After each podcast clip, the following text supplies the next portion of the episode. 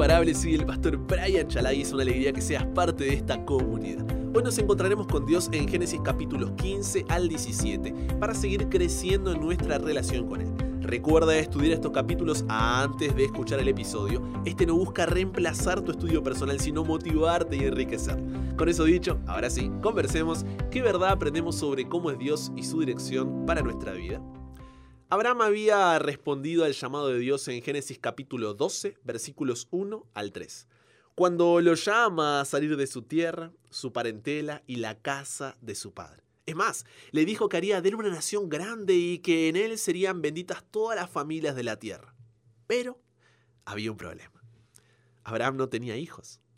El llamado de Dios ya parecía demasiado extraordinario para ser verdad. Pero si a eso le agregamos que Abraham ni siquiera había tenido un hijo, para nosotros pasaría de extraordinario a imposible. Tanto que Abraham en Génesis capítulo 15, versículos 2 y 3, le dice a Dios, eh, Señor, no quiero desubicarme, pero en este momento, si me muero, mi heredero será un esclavo extranjero que tengo en mi casa. En él cumplirás todas esas promesas que me haces. Yo confío, pero me la estás poniendo difícil, Dios.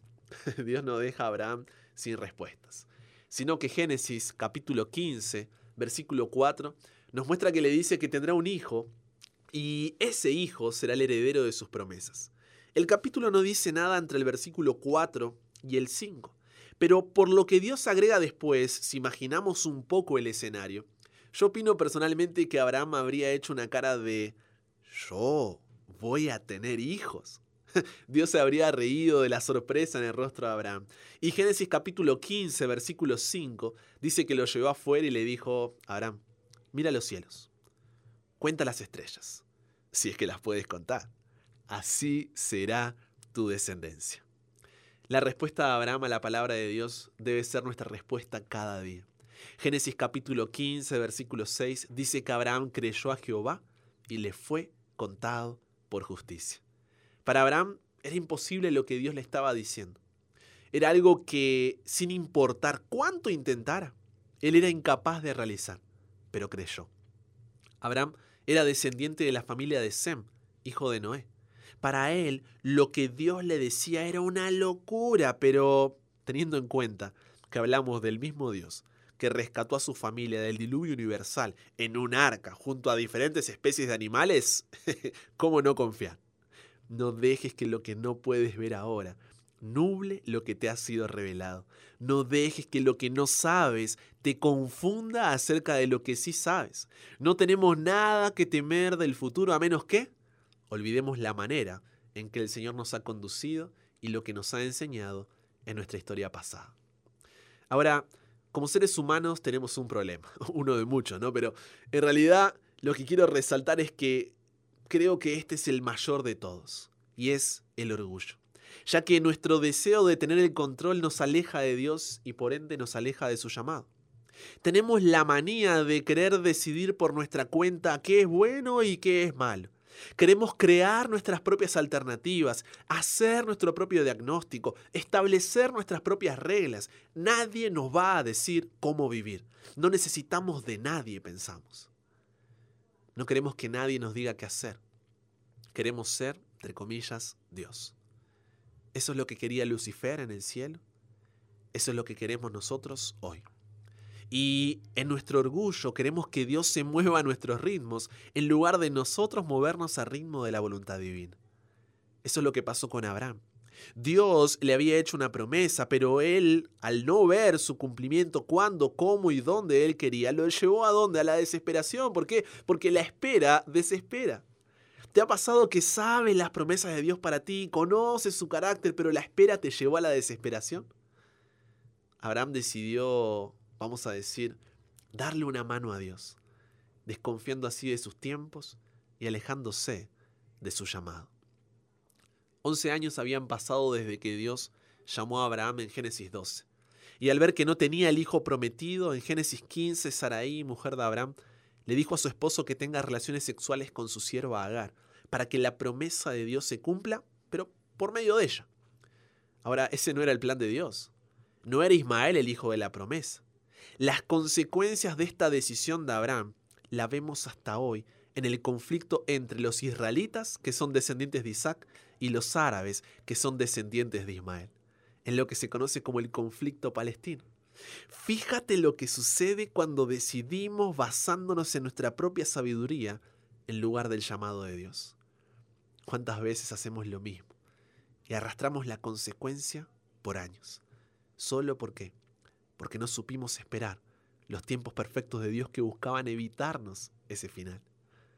Conocer la voluntad de Dios se trata más de conocerlo a Él que de conocer el futuro. Cuando entendemos que Dios es omnisciente y omnipotente, o sea, que conoce todas las cosas, pasado, presente y futuro, y que no hay imposibles para Él, la espera deja de desesperar. Porque no tendría sentido pensar que seres finitos como nosotros, que no recordamos ni lo que comimos ayer, ni sabemos lo que sucederá mañana y que estamos llenos de limitaciones, nos creamos más sabios que Dios. Eso sería orgullo, arrogancia, soberbia, todo junto, que no nos permiten reconocer nuestra incompetencia e insuficiencia. Sin embargo, cuando pasas tiempo con ese Dios en su palabra y comienzas a conocerlo más y más, todo cambia. Por eso el Salmo 40, versículos 1 al 3 dice, pacientemente esperé a Jehová. Y se inclinó a mí y oyó mi clamor y me hizo sacar del pozo de la desesperación, del lodo cenagoso, puso mis pies sobre peña y enderezó mis pasos. Puso luego en mi boca cántico nuevo, alabanza a nuestro Dios. Verán esto muchos y temerán y confiarán en Jehová. Bienaventurado el hombre que puso en Jehová su confianza. Proverbios capítulo 3 versículos 5 al 7 también expresa, fíate de Jehová de todo tu corazón y no te apoyes en tu propia prudencia, reconócelo en todos tus caminos y Él enderezará tus veredas. No seas sabio en tu propia opinión. Teme a Jehová y apártate del mal. Esto será un proceso. Todo cambio involucra alguna clase de pérdida. Debes desprenderte de las viejas costumbres para poder experimentar nuevas. Dado que la mayoría de nuestros problemas y malas costumbres no se desarrollaron de la noche a la mañana, es poco realista esperar que se marchen de inmediato. Pero para eso cada día necesitas encontrarte con Dios en su palabra, si no seguirás confiando en tus tiempos, intentando darle una mano a Dios y buscando que Él se acomode a tus ritmos. Ahora, cuando pasas tiempo con Dios y vas descubriendo su omnisciencia y omnipotencia, tu orgullo se transforma en humildad, tu arrogancia en sencillez, tu soberbia en paciencia. A tal punto que, al igual que en el Salmo 25.5, tu oración será, Dios, guíame en tu verdad y enséñame, porque tú eres el Dios de mi salvación. En ti espero todo el día. Si hoy te encuentras arrastrando las consecuencias de haber vivido a tus términos en lugar de los términos de Dios, en lugar de culparlo, resentirte o enojarte con Él, cuestionándolo, permite que Él te restaure, como lo hizo con Abraham en Génesis 17. Dios quiere renovar sus promesas en tu vida, quiere comprometerse contigo y al igual que lo hizo con Abraham, darte una nueva identidad en Él. Reconoce la majestad y grandeza de Dios, arrepiéntete y confiesa tu pecado para que puedas de esa forma responder al llamado de Dios y permitir que Él te restaure.